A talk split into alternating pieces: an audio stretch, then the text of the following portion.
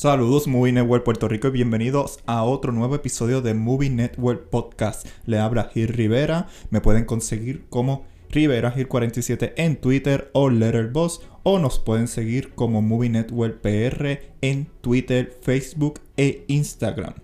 En este nuevo episodio de Movie Network Podcast vamos a estar discutiendo sobre la película que salió hace una semana en cines, Cocaine Bear, dirigida por Elizabeth Banks. Para esta discusión me va a estar acompañando Alexis Albaladejo de A Plus Reviews. Estén pendientes hasta el final de este podcast donde estaremos discutiendo Cocaine Bear. Y antes de llegar a esta discusión, estaremos eh, hablando sobre resumen de las eh, noticias del entretenimiento en esta semana y también les tengo tres reseñas. Una de ellas son de los primeros dos episodios de la temporada 3 de The Mandalorian y también sobre dos películas. Una que se va a estar presentando en la Semana del Cine Español este fin de semana en Fine Arts Puerto Rico, Asbestas, y la otra que está disponible en algunos cines selectos de Caribbean Cinemas y se titula New Gods Jan Jian. Esta película animada es traída por ustedes por Luzca Film Fest. So, si quieren conseguir boletos, vayan a caribbeancinemas.com. Pero antes, ¿verdad? De esas reseñas, aquí el breve resumen del el mundo del entretenimiento. Según el portal de noticias Deadline, Searchlight Pictures está desarrollando realizar una película narrativa del documental Fire of Love este documental ya está nominado al Oscar y narra las investigaciones científicas y el romance de los vulcanólogos franceses Katia y Maurice Kraft. Actualmente usted puede ver este documental en Disney Plus y es una producción que recomiendo mucho. Es un documental muy bueno. No sé si era necesario hacer una versión más narrativa para, para cine, pero créeme que la voy a ver también. Eh, se la recomiendo en Disney Plus. El actor Jack Kesey es elegido para interpretar a Hellboy en una nueva versión titulada Hellboy The Crooked Man. Kesey es conocido por ser Blackton en Deadpool 2 y por su participación en las películas 12 Strong y Baywatch de Warner Brothers, así como para las series Klaus y The String. So, hay otra nueva versión de Hellboy muy pronto en cines. Eh, todavía no tiene fecha, pero el actor Jack Kesey será el que personificará este popular personaje de color rojo. Eh, en las pasadas premiaciones de los SAG Awards, eh, las premiaciones del sindicato de actores, Everything Everywhere All at Once obtuvo el récord con la mayor cantidad de premios en la gala. Obtuvo cuatro premios: Mejor Actriz de Reparto para Jamie Lee Curtis, Mejor Actor de Reparto para Kiwi Kwan, Mejor Actriz para Michelle Yeoh y Mejor Elenco. Con estas premiaciones, Everything Everywhere All At Once se está posicionando para quizás obtener el mayor galardón en la próxima gala de premiaciones Oscar el 12 de marzo. Y ese es el breve resumen de las noticias del mundo del entretenimiento. Ahora con ustedes la breve reseña. New Ghost Yang Jian está disponible ya en cines selectos de Puerto Rico. Es una propuesta que explora de manera animada la mitología china. Una propuesta cinematográfica que adapta a los personajes de la novela La investidura de los dioses, escrita durante la dinastía Ming. Yang Jian es una precuela de la primera entrega de New Ghost Nessa Reborn disponible en Netflix. Esta precuela sigue a Erland Shen, un dios que ahora trabaja como un cazarrecompensa, que es encomendado por una mujer que desea prevenir que su sobrino tenga una linterna mágica con mayor poder. New Gods Yang Jian, eh, les voy a dar mi reseña, es una excelente propuesta animada en términos de acción y visuales. Creo que es una película que supera eh, su primera entrega, aunque esto es una precuela, pero supera su primera entrega ya disponible en Netflix. Porque honestamente, la primera entrega no me emocionó tanto hasta los últimos 30 minutos que encuentro espectacular en términos, en términos de animación. Pero esta versión que ahora, eh, ¿verdad? Jan Jian, esta precuela, creo que supera la animación de la primera. Y las escenas de acción están espectaculares, la animación está muy buena. Pero mi problema con las dos películas, eh, dos entregas, es que honestamente no estoy muy interesado en la historia. Y sé que tiene que ver sobre la mitología china. Eh, sé que todo, todo visual, todo personaje, todo transformación, todo como eh, criatura mitológica, pues tiene que ver con la mitología china. Y eso está cool, a mí me encanta. Eh, las mitologías son bien interesantes explorarlas, eh, pero no estoy muy interesado en la historia ni en los personajes. Me pasó lo mismo en la primera, no sabía ni qué estaba pasando. en la segunda me pasa lo mismo, pero lo bueno de la segunda, de esta precuela, es que honestamente, honestamente, los visuales están tan brutales que vale la pena verla en el cine. Eso está ya disponible en algunos cines selectos de Caribbean Cinema, traído por ustedes por Luzca Films. O les doy las gracias a mis amigos, compañeros y al equipo de Luzca Film Fest. Y como segunda reseña, les tengo mis primeras impresiones de los primeros dos episodios de la temporada 3 de The Mandalorian. En Disney Plus están disponibles ya el primer episodio, pero pude ver también el segundo. Eh, volvemos con nuestras aventuras con Grogu y Din Djarin, el mandaloriano interpretado por Pedro Pascal, que está eh, teniendo su momentum en The Last of Us y también en Mandalorian. Toda la semana estaremos viendo a Pedro Pascal en la televisión. So, bien por Pedrito. Eh, mis primeras impresiones, ¿verdad? Que el primer episodio está ok. No tengo mucho que expresar del primer episodio. Si usted no vio The Book of Boba Fett, pues no va a haber el reencuentro de, de Grogu y Jarin. ¿Verdad? Spoiler si no lo han visto, pero entiendo yo que ya la vieron. Al final de la segunda temporada, pues Grogu se separa de Din Jarin y vuelve y se reúne, pero no en el principio de, The season, sino en dos episodios de The Book of Boba Fett. Y, honestamente, a mí The Book of Boba Fett no me gustó. Eh, me gustaron esos episodios de Mandalorian, pero honestamente creo que podían mover esos episodios a otra temporada de Mandalorian. No teníamos que pasar por la de Caín en esa serie de Book of Boba Fett. Pero pues usted puede estar un poco perdido cuando empiece el primer episodio de la tercera temporada porque si usted no vio The Book of Boba Fett va a decir, oh, ¿cómo volvieron juntos? Pero pues eh, no, no hace un recap muy justo, que digamos. Eh, lo abran como que encima entre los personajes. Eh, sin hablar de spoiler, el primer episodio me pareció ok. Creo que empieza muy bien. Una escena de acción muy buena. Eh, introduce de nuevo nuevamente a Grogu y a Din Djarin. Pero mm, después vuelve y cae otra vez en esta, eh, este viaje lento que, suele, suele ser los episodios de este Mandalorian. Y él visita a, a Nevarro visita a Gref Karga, su amigo, ¿verdad? Que pues él está buscando algo ahora, saber más de los mandalorianos y necesita pues conseguir un artefacto o conseguir un robot que le permita visitar a Mandalore. Eh, pero encontré esto muy de relleno y vuelvo. Muchas de estas piezas pues son muy importantes eh, para el segundo episodio. Pero es un episodio corto que te deja esperando más. Sin embargo, el, el episodio 2 que estrena el próximo miércoles miércoles 8 en Disney Plus. Es mil veces mejor. Es un episodio muy bueno. Ya se va adentrando al mundo de los mandalorianos. De hecho, eh, este, ese es el episodio que Din Djarin y Grogu visitan el planeta de Mandalorian. O sea, Mandalore, mejor dicho. Y aquí Bo-Katan Christ tiene más protagonismo. vamos, van a ver una interesante relación entre Din Djarin, Bo-Katan y Grogu que me pareció espectacular. Yo sé que ella tiene varios episodios en la segunda temporada, pero siento que esta vez ella está cogiendo un poquito más de protagonismo. Y se sobreentiende porque ya Bo-Katan Cries, ella quiere volver a recuperar Mandalore. Pero eso usted lo va a descubrir en el episodio 2 de The Mandalore por Disney Plus. Y la próxima película que le estaré hablando es Asbesta o Las Bestias. Es una película española que se va a estar presentando en el Festival del Cine Español eh, que ya, está, ya comenzó en el ¿verdad? Fine Arts Puerto Rico, pero esta película en particular se va a estar presentando el sábado y domingo en Fine Arts. Recomiendo que vayan y se den la oportunidad y la vean. Dura 2 horas con 30 minutos aproximadamente. No va a perder su dinero. Es un buen thriller de suspenso y un buen drama que sigue eh, a Anthony y Olga, una pareja francesa que se instaló en una aldea de interior de Galicia, España allí llevan una vida tranquila y en contacto con la naturaleza. Sin embargo, ellos tienen un conflicto con los vecinos, en particular los hermanos Anta, que hará que la tensión crezca en la aldea hasta alcanzar un punto de no retorno. Eh, es un thriller entretenido y un drama increíble de la discriminación en ángulos diferentes que cualquier justificación que tengan los personajes, porque tú puedes estar a favor del protagonista, pero también te dan las razones de por qué los vecinos son malvados con sus nuevos vecinos, esta pareja francesa.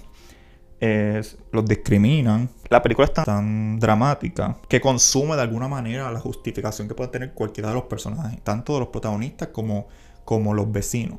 Y honestamente te hace pensar en qué ángulo tú vas a estar, en qué lado tú vas a estar, mejor dicho. Un elenco excelente, pero un elenco que no puede sobrepasar quizás la estrella principal de, ese cast, que es Marina Foyce, que hace de Orga. Marina Foy hace una excelente, extraordinaria interpretación que tú la ves desde un principio con un temperamento tan normal, tan tranquila, pero al final tú dices que fuerte su interpretación de fortaleza y de madurez y de templanza y a la vez de sensibilidad y de coraje.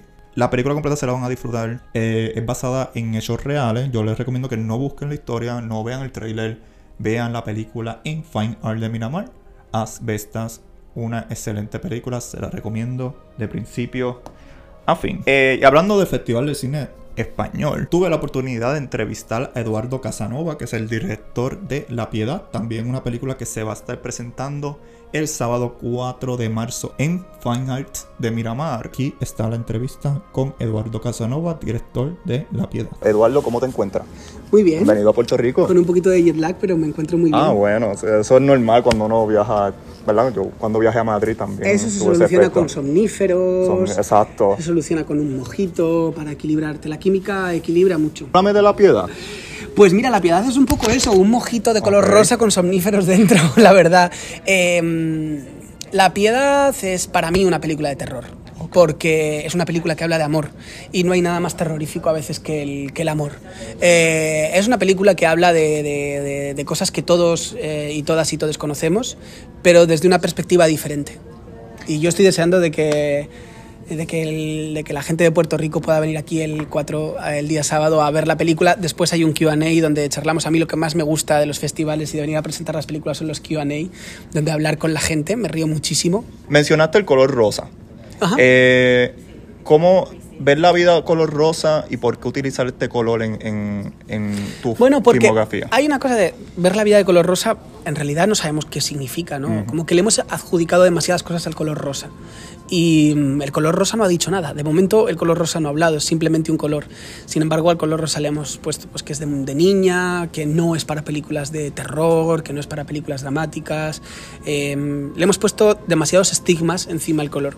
Eh, una de las cosas que yo hago como director es intentar romper con todo, con todo eso que está establecido de alguna manera, romper con todo lo que está establecido humildemente. No soy aquí yo, eh, no voy a dar nombre de ninguna persona así que, que, rompa con todo, pero, pero eh, bueno, siempre, lo, siempre, siempre me ha acompañado y, y forma parte de mi, de mi identidad utilizar eh, el color rosa precisamente como eso. Yo creo que es casi como un acto de rebeldía. ¿Qué le parece mi entrevista a Eduardo Casanova? Creo que es un director muy, muy sarcástico, pero a la vez muy creativo y con ideas muy novedosas.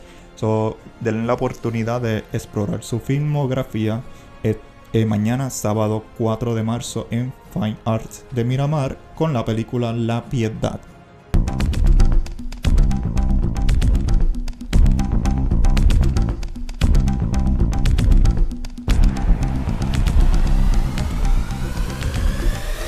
Saludos Movie Network Puerto Rico y bienvenidos a otro nuevo Movie Network podcast. Hoy estará enfocado en Cocaine Bear, historia que fue basada en hechos reales. Fue en el 1985, pues un oso negro estadounidense de 175 libras consumió cocaína, bastante cocaína. Supuestamente se volvió loco, pero para eso llegó Elizabeth Van a dirigir una película escrita por eh, Jimmy Wilder que se llama Cocaine Bear Solamente lo único real es que el oso se consumió eh, la droga. Lo demás es ya ficticio. Pero, quién sabe, ¿verdad? No sabemos qué pasó en realidad. Y para eso tengo de invitado especial a Alessi Albaladejo de A Plus Reviews. ¿Cómo te encuentras, Alessi? Sí, saludos, Jill. Gracias por, por, la invitación. Un placer estar aquí. Este, y nuevamente, gracias. Te lo he dicho ya como 10 veces, pero gracias por la invitación, de verdad. Agradecido esta película, pues, yo pensé que no la iba a poder ver. Ok. Yo, yo pero yo vi el trailer, yo quiero verla. Okay. Honestamente, me está bien curioso que hayan cogido una historia de un oso que consumió cocaína. eh, y la estén llevando a la pantalla grande, porque creo que es algo como que novedoso. O sea, no es una secuela, no es algo de una franquicia. Y yo dije, pues voy a tirarme la maroma y voy a ir. Yo fui el día del estreno, que fue jueves, aquí estrenan las películas jueves. Estaba vacía, habían como cinco o seis personas, pero yo lo esperaba de una, del primer día. Y yo honestamente esperaba un poquito más, pero la pasé bien. no fue como que fue bien campy la película, me la disfruté. Eh, creo que tú puedes hacer un double, double feature con Megan y esta película. pero me pareció bien curiosa, pero yo creo que es una película que deberían ir en grupo, varias personas, como que, y pasarla bien. Si no, honestamente, pueden esperar papico para verla. Si no, pues apoyen el cine y disfruten la película, pero honestamente fue bien funny. ¿Qué tú piensas de esta película? Eh, bueno, al igual que tú, la premisa me llamó la atención. Yo me acuerdo, creo que fue hace como años atrás cuando anunciaron esto, que yo dije, wow, una historia verídica de un oso que, ¿sabes? Se drogó a tal nivel que como que se fue en un rampage. Como que, ah, brutal. Nunca vi el trailer, este, traté de mantenerme lo más lejano del trailer posible. Yo solamente vi el póster y yo, ok, pues quiero saber, esta película suena loca, o quiero ver qué es lo que me van a dar. Y de igual manera, yo fui el, el, día de estreno, fui, creo que fue la segunda, la segunda tanda, habíamos como cinco o seis personas en la sala. Este, pero yo por lo menos me, me, la disfruté, como tú dijiste, una película bien campy. No había pensado que puede ser un buen double feature con Megan, o Metragan, como yo le he dicho, porque tiene el 3 en el mismo título. Pero si es una película curiosa y de acuerdo con lo que tú dijiste, yo mientras estaba viendo dije, mano, esta película es para tú reunir a tus panas, a tus amistades y venir a reírse y pasarla bien. Porque en realidad es una película para tomarla muy en serio. Si la tomas en serio, Sí, La película va a fracasar. Va a fracasar. Eh. Es que eh, nada más con el título, como que Cocaine Bear, eso no es un título que uno diga como que, ah, sí, como que puede hacer una película seria. Es como que, ah, sí, eso es comedia. Y en ese sentido, pues para mí la película cumplió con, su cometido. Eh, ¿Verdad? Cocaine y un bear. Y eso es lo que está presente en la película. O sea, la comparación con Mega es cuestión del campy style un ah, poquito. también. Porque la temática es diferente en ambas películas. Pero yo sí me recordó mucho a Final Destination, pero mejor. es como que tiene estos skills estilo Final Destination. Obviamente el oso es el que provoca la muerte. Eh, pero tiene como que una mejor historia con los personajes que después también una crítica que yo tengo con, con ellos. Que tratan como que enamorarte de cada persona. Cada persona tiene como que su historia o su propósito. un ejemplo, el policía pues tiene que investigar eh, estas drogas que se que es verdad que se perdieron en el bosque. Se llama el líder de las drogas, que es interpretado por Ray Liotta. Eh, que no sé si el boss o... No me acuerdo, dice que era Ray Liotta. ok, pues esta es la, la última película que hizo Ray Liotta, ¿verdad? ¿Verdad? En paz descanse. Pero él, él pues hace un personaje de un, como si fuera el jefe de, de este grupo de, de tráficos de droga. Y como que tienen un poquito de historia pero después como que se va diluyendo con, el trauma que uno tiene como ser humano cuando uno enfrenta situaciones así como un oso o una algo, algo de peligro. Y a mí lo más que me dio, yo digo porque yo no sé cómo yo reaccionaría tampoco, pero lo más que me dio risa fue ver lo ridículo que es somos los seres humanos o es el ser humano en cuestión de la película en medio de algo traumante, de peligro, de peligro, mejor dicho. Y eso fue lo más que me dio risa porque muchas... Eh, muchas situaciones que pasaron en la película, ya mismo entramos en spoiler, pero para no decir mucho, no fueron necesariamente provocadas por el oso, sino por, por el miedo a que el oso te hiciera daño. No puedo interrumpirte, pero es curioso porque precisamente uno, ¿sabes? Uno ve las películas y se puede reír de los personajes como que, ah, pero que es como, igual que cuando una película de terror, un slasher, como que, ah, si el tipo viene por, el tipo viene caminando porque tú no te sales corriendo, se quedan quietos, como que le dan ese break. Y en ese sentido, sí, uno puede ver la película y criticar las acciones de los personajes, pero como tú bien dices, uno no sabe lo que haría en la situación. Y te decía, es curioso, o sea, yo tampoco sé cómo reaccionaría si veo un oso intoxicado que viene de camino a donde mío, si veo un oso en general, yo creo que yo estaría freaking out, me quedo quieto. Pero sí, yo creo que la película en ciertos momentos aprovecha eso, aunque también, como, como dijiste, este, la mayoría de las situaciones la provocan los humanos. Y a veces no son cosas, ¿sabes? Son cositas que se pudieron haber evitado, como que ah, si no pasaba, si no hacíamos esto, si esta persona no se movía a este lugar, no pasaba esto. Pero obviamente, pues la película se hubiese acabado mucho antes o no hubiese habido película. en ese sentido, pues son cosas con las que uno tiene que decir, ¿sabes qué? Pues olvídate de eso, la película tiene que pasar. Para mí, o sea, hay muchas muertes que la hace el oso. No es que no, no la haga, pero hay muchas que provoca el ser humano que el oso, el oso llega como que a hacer el, el finish him de Mortal Kombat. es como que llegué yo y yo lo voy a finalizar lo que tú empezaste. Pareció muy curioso que, que eh, eh, la introducción de estos personajes fue un ejemplo, la, los, ni los nenes. Los nenes que se van. Eh, prácticamente la historia corre más por los niños, como que los niños están pues extraviados en el bosque por culpa del oso, esto y lo otro. Esos niños actuaron brutal. Yo digo, todo el elenco actuó súper bien. Pero los niños en particular, yo decía como que hay una escena en particular, vamos a entrar, ahora sí, Entonces, si no han visto la película, eh, pues paren y me visitan, visitan este podcast y escuchen este podcast más adelante. Eh, pero estos niños, hay una escena que ellos consumen la cocaína. Sí. Yo no me esperaba. Yo dije, wow, ¿de verdad vamos a hacer esto? Sí, yo pienso que eso era como el peligro mayor que tuvo la película. Ok. Porque, ok, algo más sencillo. Yo lo puedo ver, pero algo como un poquito más sensible, porque ¿qué estamos diciendo con el consumo de la cocaína en la película? Que yo no creo que la película llegue a algo con eso. Eh, pero. No, yo creo que nuevamente como Te lo deja ahí en el aire. Sí, es que como la película se va más por lo campi, ¿verdad? Por el lado cómico. Pues yo cuando vi la escena que vi que los niños encuentran como que el kilo, yo dije, no me digas que este, ahora vienen y lo consumen. Entonces cuando veo que empiezan a vacilar, entonces el vacilón se pone más serio, yo como que, eh, adiós, vamos a ver esto. Entonces yo estaba viendo la película con mi mamá, mi mamá no sabía nada de la película. Ella solamente sabía el título, el póster y, ya, ella pensó que era un oso nada más. Cuando vemos la parte de los niños, a mí me dio esta única, ¿sabes? Me estaba riendo, pero me dio como que ese guilt de que, wow, ¿sabes? Yo solo, normal, pero estaba a mí aquí al lado, como que. pero aún así, pues, hizo una, fue una experiencia interesante ver la película con ella. Pero sí, el evento así me gustó porque no digo que un niño normalmente, ah, si ve esto lo va a consumir, pero los niños sí son curiosos. Entonces me gustó que los niños los representaron como niños, ¿sabes? Se asustaban como niños, hablaban entre sí como niños y no creo que un niño normal, ¿sabes? Vaya a consumir cocaína, pero sí lo hicieron de una manera que fue creíble para el universo de esta película, la representación que estaban dando. No, a mí me gustó cómo hicieron la escena. La hicieron bien. Yo no siento que, entraron en peligro. Claro. O sea, siempre va a haber alguien que se va a levantar. No, por lo menos no he leído a nadie. Yo digo, como quiera una película R, se supone que tú no lleves. Te suponen que tú no llevas a tu niño a ver esta película, pero si lo vas a ver y tiene supervisión, pues le explican. Exacto. Le explican qué, por qué está pasando y, gracias por apoyar el cine. Entonces, yo creo que la, la, esa escena en particular se tomó tan, se hizo tan bien porque, como dices, los niños son curiosos.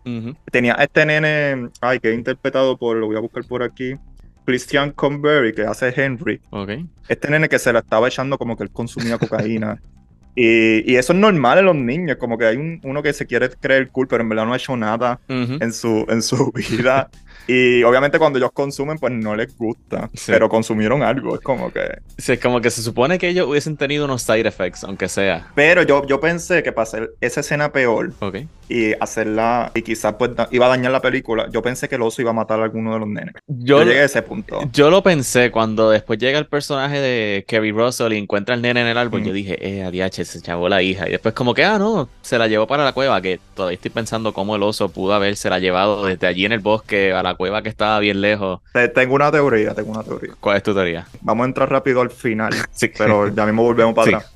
Yo pienso que la película quería hacer algo, una eh, paralelismo con la relación de la mamá con la nena y el oso, porque el oso, ah, para que sepan, el oso ah, es... Sí, una mamá oso. Eh, una mamá oso, so tiene dos, dos, yo no lo sabía, yo no me acuerdo si eso estaba en el trailer o en la sinopsis, pero yo no lo sabía. No, tampoco. Tiene dos, dos bebés osos, so yo pensé que querían hacer como una relación entre la mamá con Kerry, el personaje de Kerry Russell, que se llama Sari, eh, con la hija y con el nene, que prácticamente yo no sé ni dónde están los papás de ese nene.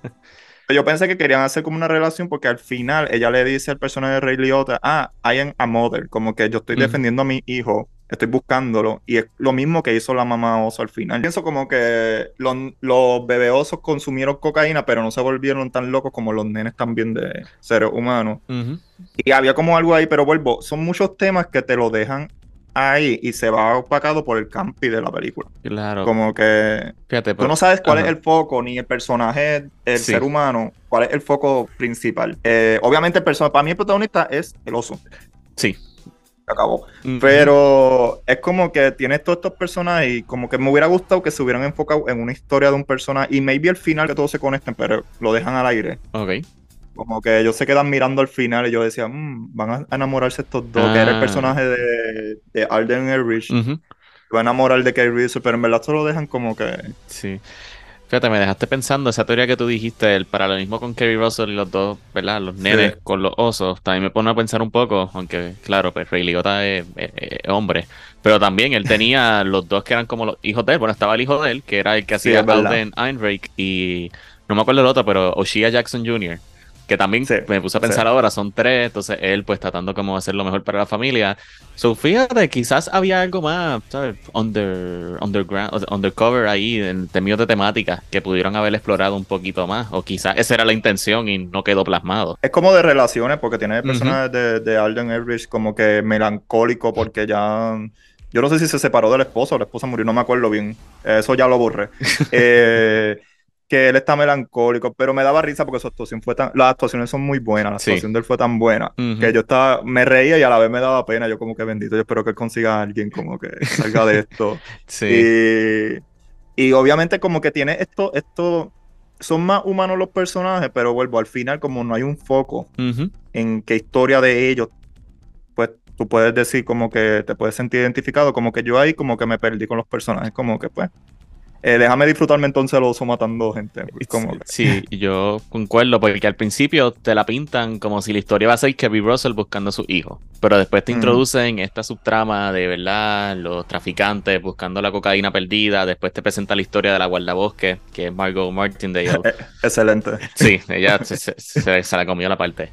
Pero entonces la película como que una escena estás con los, con los narcos, otra escena estás con ella buscando a su hijo, otra con el guardabosque, habían escenas... El policía. El la policía, también, se me olvidó que el policía estaba en la película. Entonces... Es eh, como una serie de policía aparte, es como que cada cual tiene su género. Ujú. Como que- Y yo sentía como que, ok, cuando era una escena con, con Ushia y con Alden, como que, ok, esto está interesante. A veces la- es que también las escenas como que no duraban una cantidad normal de tiempo Mm. cada uno. Como que a veces ellos tienen una escena de 7 minutos, Kerry Russell volvía como por 10 minutos, después la otra tenía 5 y como que sí, en ese, se sintió un poquito unfocused de, en ese sentido.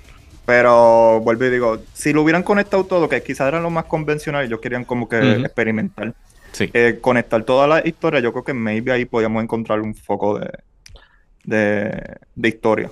Sí. Pero, sin embargo, a pesar de esos tropiezos, yo creo que Elizabeth Banks logró superar ese guion. O sea, a mí la dirección, yo vuelvo a ver, yo vería otra película de Elizabeth Banks, dirigida por Elizabeth Banks. Feliz. sí. Ahora mismo tú me dices, ah, y Elizabeth Banks va a sacar eh, Shark, eh, Cocaine Shark o, o Cocaine, no sé, Anaconda. Yo vuelvo y me siento y la veo porque yo quiero ver la dirección de ella. Y independientemente no tiene que ser de, de siguiendo Cocaine Bear. Yo Claro. espero que ella haga mejores, no mejores películas, otras producciones que pues le hagan conseguir un poquito más de renombre. Y yo creo que esta es un buen inicio. Sí, eh, Eh, ella ha dirigido No he visto anteriormente. Charlie Angels. Esa, que eh, iba a decir, esa no la vi. Yo vi, creo que ella dirigió la última de Pitch Perfect, la tercera. Ok, no me acuerdo bien de esa. Pero así, ya, ya llevo recinta de las de Pitch Perfect. Pero así como tal, yo creo que esta ha sido la mejor película eh, que ella ha dirigido, porque precisamente el guion, por lo menos, yo lo encontré bastante bien para lo que era. Ujú. Este, como que sí, me hubiese gustado un poquito más focus en quién es el protagonista, quizás explorar un poquito más la temática como estamos aquí haciendo, pero lo encontré bastante efectivo, ¿sabes? Está el oso, la película no pierde tiempo en mostrarte, está en la situación, este es el oso, vamos a ver qué es lo que sucede, y sí hay unos kills bien creativos que no sé si estaban desde el guion o ella como directora, ¿verdad? Lo encontraron en el proceso, pero definitivamente creo que ha sido su mejor trabajo directorial al momento. No, y el manejo de la cámara, el manejo Sí. de. Sea, sí te hacía sentir suspenso. Y yo, de... había un momento que yo decía, aquí va a salir el oso. Es como que. y a veces no salía el oso. Y a veces salía el oso normal, como si estuviera en su área natural. ¿sabes? Eh, eh, oliendo el pastito, oliendo Sí. todo, buscando más cocaína, porque el oso quería más cocaína, Ujú. buscando cocaína en el bosque. Y yo decía, wow, esto es como si yo estuviera viendo National Geographic, pero no, el oso en verdad. Sí. como que el manejo de la cámara, honestamente, yo, si la veo de nuevo es por, por la dirección de ella. Yo salí enamorado de la dirección de ella. So, tengo en lista a ver Char- Charlie Angel, porque me han dicho también que, que es buena en cuestión de su dirección. So, voy a darle la oportunidad. Pues yo Eh, me apunto en la lista porque esa no tuve break de verla cuando salió. Así que la tengo por ahí. Es que la, eh, los medios, los medios no. En cuestión de conversación la masacraron mucho. Sí, Y perdona la expresión de masacrar, pero es que no daba, no te daba, no te invitaba a verla. Y cuando tú lees algunas críticas, algunos que dicen, mira, en verdad es buena. Y hay otros que no, que dicen que no, pero como que den la oportunidad. sí, es que yo creo que la conversación se fue más, ¿verdad? Más allá de. La conversación dejó de ser de la película, era más sobre lo que querían llevar con la película y no creo que encontraron un balance de que, mira, pues la película no. es de esto, pero no te enfoques en esto, sino vela por una película. Que es lo que creo que Cocaine Bear hizo lo contrario. Como que esta historia. Bueno, el, el oso tiene un Twitter. Esa es la promoción. El oso ¿En tiene serio? un Twitter. No, no, Sí, no- no se llama sabía. Cocaine Bear. Cocaine Bear es la página de- del Twitter de la promoción de la película, pero el que está escribiendo es como si fuera el oso. Wow, tengo que Pues buscar eso en que- Twitter ahora. Eh, es como Lydia Tower, que también escribe. Ese sí me acuerdo.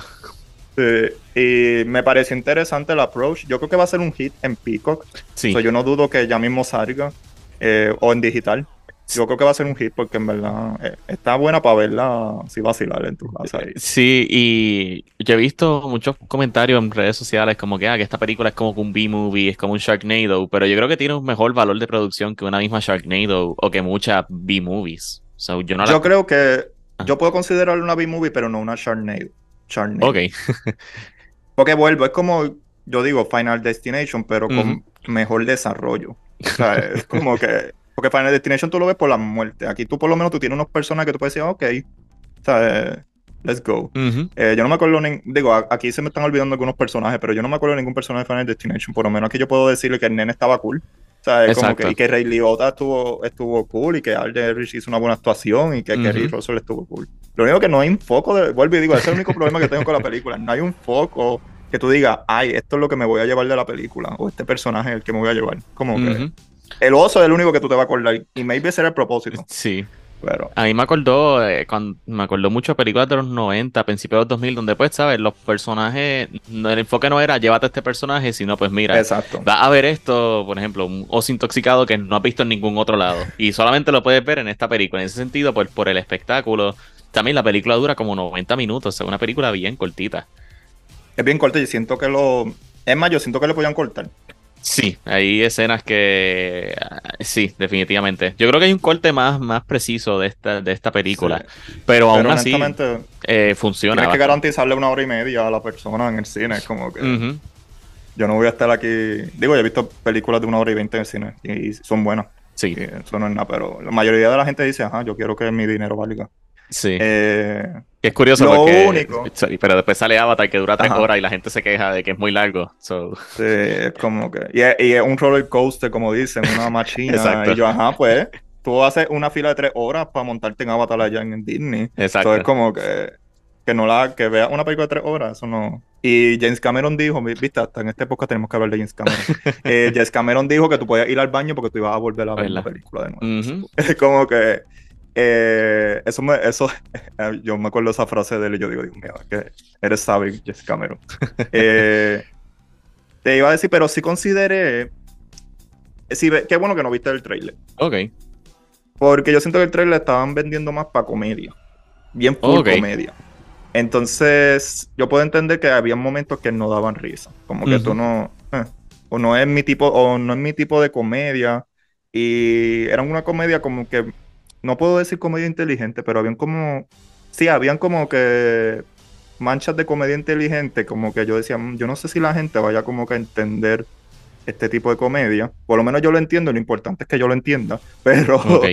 Pero obviamente no es lo que el trailer, el trailer lo vendía más campi de lo que es la película. Yo sentí que el trailer lo vendía más campi.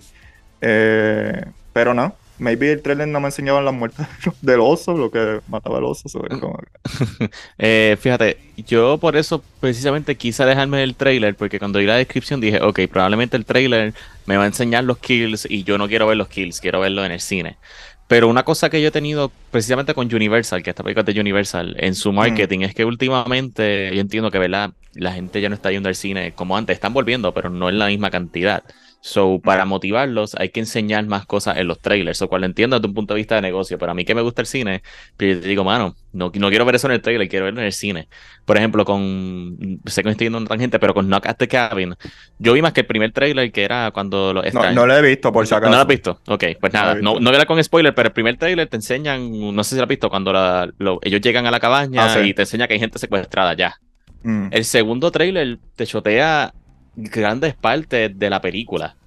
Y yo como que, mano, yo entiendo que tengas que motivar a la gente, pero no enseñes un plot twist en el trailer así tan grande. Es como, ¿verdad? Si en Spider-Man No Way Home te enseñaran todo lo que pasa al final en el trailer. Como que, mm, para mí... Lo que pasa con, con Disney.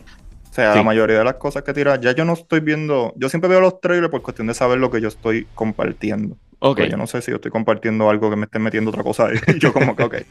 Pero a mí mi crítica mucho con el marketing de mayormente Marvel es que yo no sé por qué hacen, me ponen mayormente la escena que yo sé que voy a estar gritando en el cine en el, en el video. Y después cuando tú ves el resto de la película es como que... Eh. Sí. Y, y, eso me preocupa porque ya es como que ellos están con la mentalidad, ah, yo sé que va a haber un público que va a ir para el cine, pero hay otro que va a ir para el streaming. Y es como que, ajá, pero yo creo que vayan para los dos. Para mí la idea principal es que vayan para los dos. Sí. Y pues ese es el mayor reto. Yo, están, yo creo que están experimentando los marketing, a ver cómo, cómo aciertan. Pero aún así, eh, si hay sorpresa en Cocaine Bear, hay un video que tiraron como un clip, que es la parte de, cuando llegan los enfermeros. ¿Lo tiraron? ellos, eso ah. estaba antes del, en el trailer pero te hace pensar que ese, pero te hace pensar que ese es el primer, la primera escena. ok, ok. O sea, la primera escena obviamente te está enseñando la historia real, porque eso es lo más real que pasó esto del avión tiran esto. Ah, la parte de Wikipedia me mató cuando explicaron la historia del oso. Ellos dicen al final la fuente de Wikipedia, eso me dio mal de risa. Eh, pero yo pensé que la primera escena era que ellos iban a, iban a llegar estos enfermeros y entonces iban a encontrar estos cuerpos. Te enseñan hasta la parte cuando se rompe la puerta, que el oso lo ataca a él. Eh, y eso me tomó por sorpresa porque yo siento la película y dónde está la escena del, enfermero. y cuando llega, pues obviamente ya tú sabes desde antes por qué pasó.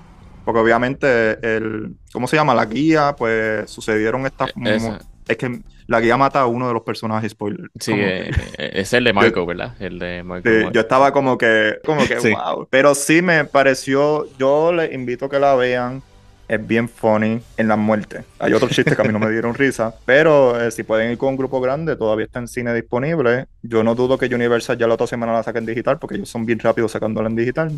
Y hacen chavo en digital y hacen chavo en cine, por alguna razón todo les funciona y no dudo que esto llegue en pico que un... Sí, en realidad yo la puedo recomendar, obviamente, pues tengan en mente, ¿verdad? Que una película R, o como dijimos, no se sientan con niños a verla, porque, I mean, por la sangre y otras cosas, ya, dijimos que hay niños que se drogan aquí.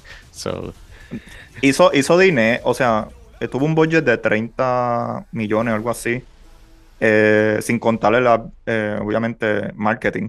Y hizo como 32. Ah, por el momento ha hecho 32. Todavía yo siento que le falta más. Dicen que eso es un logro, pero para mí le falta más porque ajá, está ganando nada más 2 millones. Sí. Pero para hacer una película de horror, que las de películas de horror son bien baratas.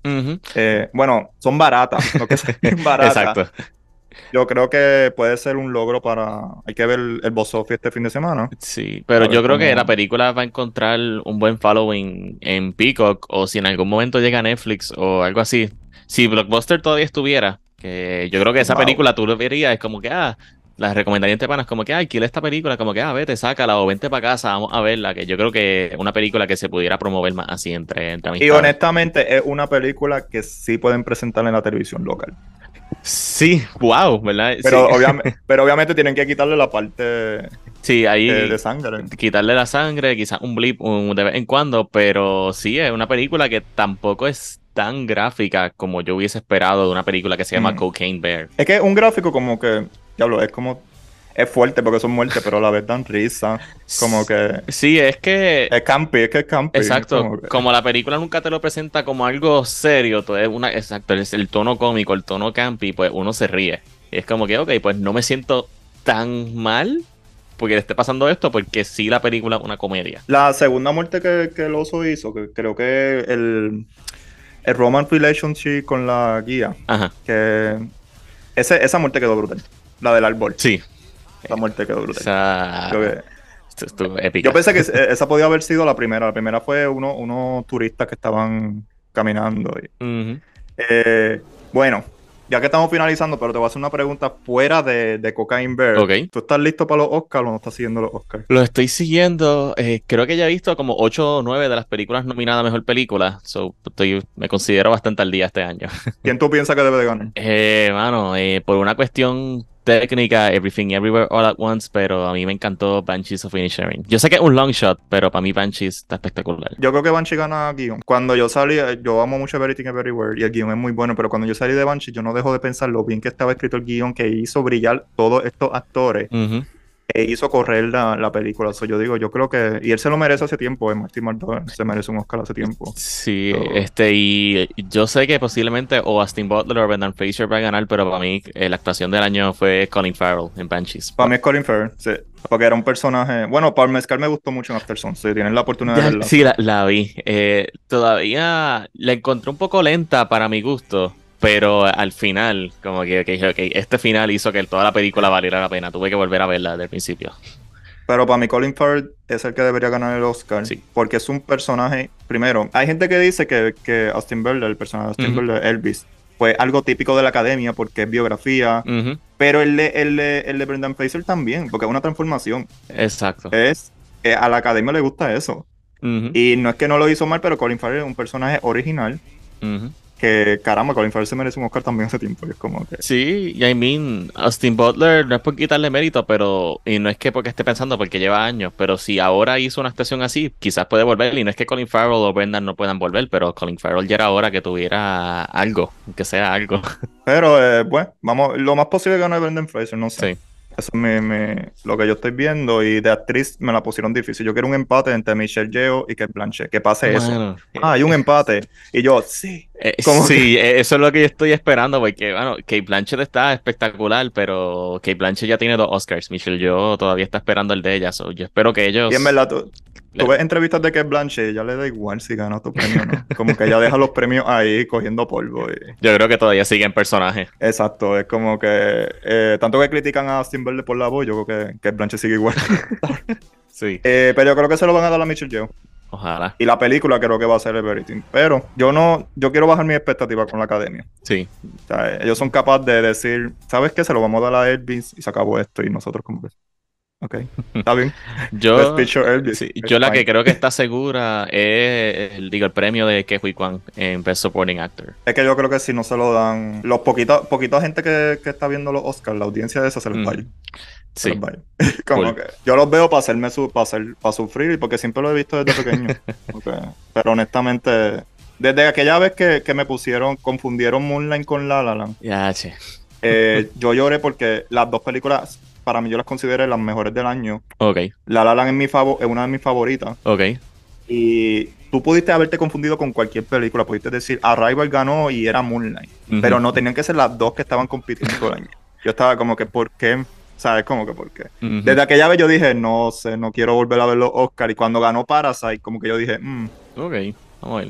Y después volvieron a hacer sus tropiezos. y Yo, este es el momento que ustedes deben de hacer lo correcto y se lo tienen que darle a Verity. Como que Sí. la película que para mí mejor utilizó, eh, innovó un poquito eh, la idea del cine. Ujú. ¿Sabes? Que tú puedas ver algo diferente. Sí. Y a la vez es una película independiente que hizo un montón de chavos. Que.